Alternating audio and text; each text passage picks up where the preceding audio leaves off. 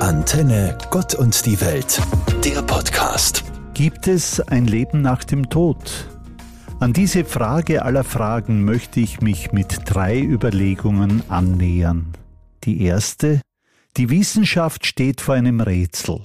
Es ist eine Tatsache, dass wir alle einmal sterben werden. Das heißt, dass unser Leben auf dieser Erde zu Ende gehen wird. Das ist todsicher. Und trotzdem kann die Wissenschaft bis heute keine Erklärung geben, ob und wie es nach dem Tod weitergeht. Viele haben zwar versucht, den Tod zu messen oder zu verstehen, aber wissenschaftlich stehen sie hier einfach vor einer Grenze. Die zweite. Es ist noch niemand zurückgekommen, oder doch?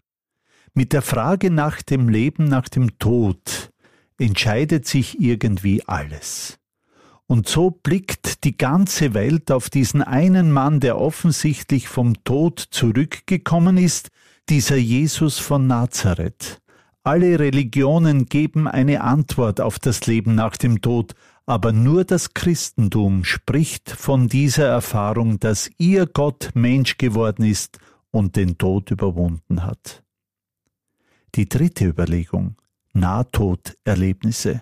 Nahtoderfahrungen sind ein Phänomen, das häufiger auftritt, als wir denken. Betroffene erzählen, dass sie so etwas wie einen Blick in das Leben danach werfen durften, während sie klinisch tot waren. Oft ist die Erfahrung dabei so schön, dass sie gern dort geblieben wären. Gibt es also ein Leben nach dem Tod?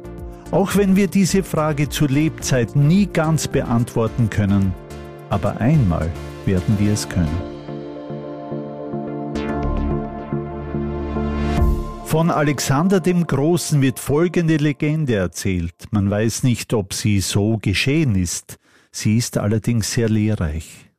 Alexander war sehr intelligent und Schüler des großen Philosophen und Logikers Aristoteles. Alexander war der mächtigste Mann seiner Zeit auf der Erde. Dieser so mächtige Mann starb aber bereits im Alter von gerade einmal 33 Jahren. Bevor er starb, soll er zu seinem Feldmarschall gesagt haben, dies ist mein letzter Wunsch und ihr müsst ihn mir erfüllen.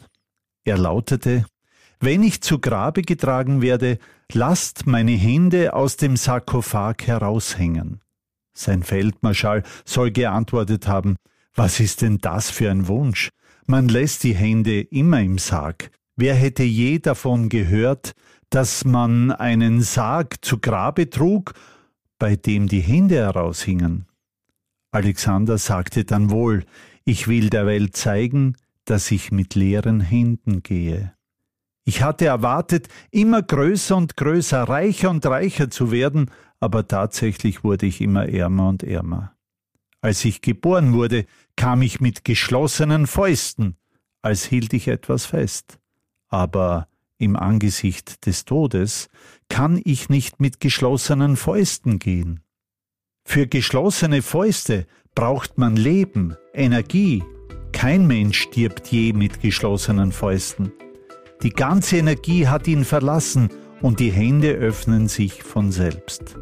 Denn ein Toter kann nichts mitnehmen. Was sagt uns das? Egal wie viel wir im Leben angehäuft haben, wir gehen mit leeren, offenen Händen.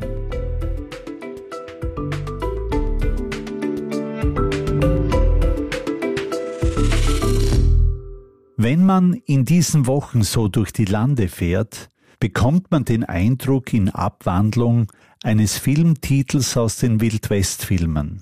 Kreuze pflastern unseren Weg.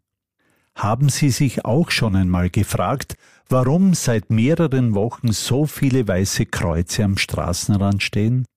Die Antwort ist klar. Diese weißen Kreuze wurden aufgestellt, um an die vielen Todesopfer im Straßenverkehr zu erinnern. Eine Schülerin von mir hat neugierig weitergefragt, wo denn die Menschen sind, die gestorben sind, und warum wir uns an sie erinnern sollen, wo wir die meisten doch gar nicht kannten? Wie würden Sie auf eine solche Frage antworten? Ich hatte jedenfalls den Eindruck, dass Jugendliche mit folgendem Antwortversuch doch recht zufrieden war. Weißt du, wir Christen und Christinnen glauben, dass man bei Gott ist, wenn man gestorben ist, dass man dort dann ohne Schmerzen lebt und auf die wartet, die noch auf der Erde sind. Das ist ein Gedanke, der uns tröstet und Mut macht, und das Erinnern ist ganz arg wichtig. Denn nur wenn man sich an Menschen erinnert, leben sie in unserem Herzen weiter. Wir sehen ein Kreuz und wissen, dass hier ein Mensch gestorben ist. Und schon denken wir genau an diesen Menschen, obwohl wir ihn wahrscheinlich gar nicht gekannt haben. Und was noch dazu kommt, ich bin im Straßenverkehr noch achtsamer als sonst, damit mir nicht auch so etwas passiert.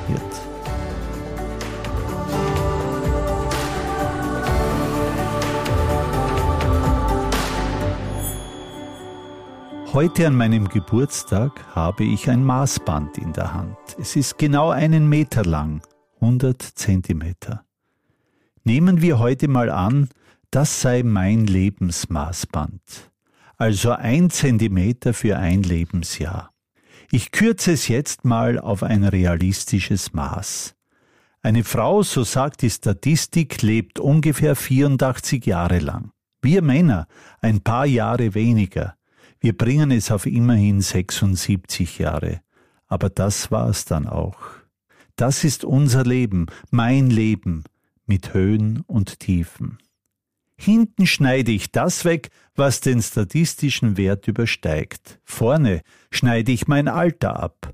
Das war mein Leben bisher. Einfach vorbei. Was mache ich damit? Nein, nicht wegwerfen.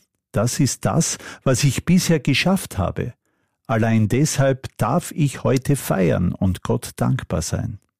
Denn es ist nicht selbstverständlich, dass ich so vieles gemeistert habe. Die Kindheit, die Jugendzeit, die Schulzeit, den Einstieg ins Berufsleben.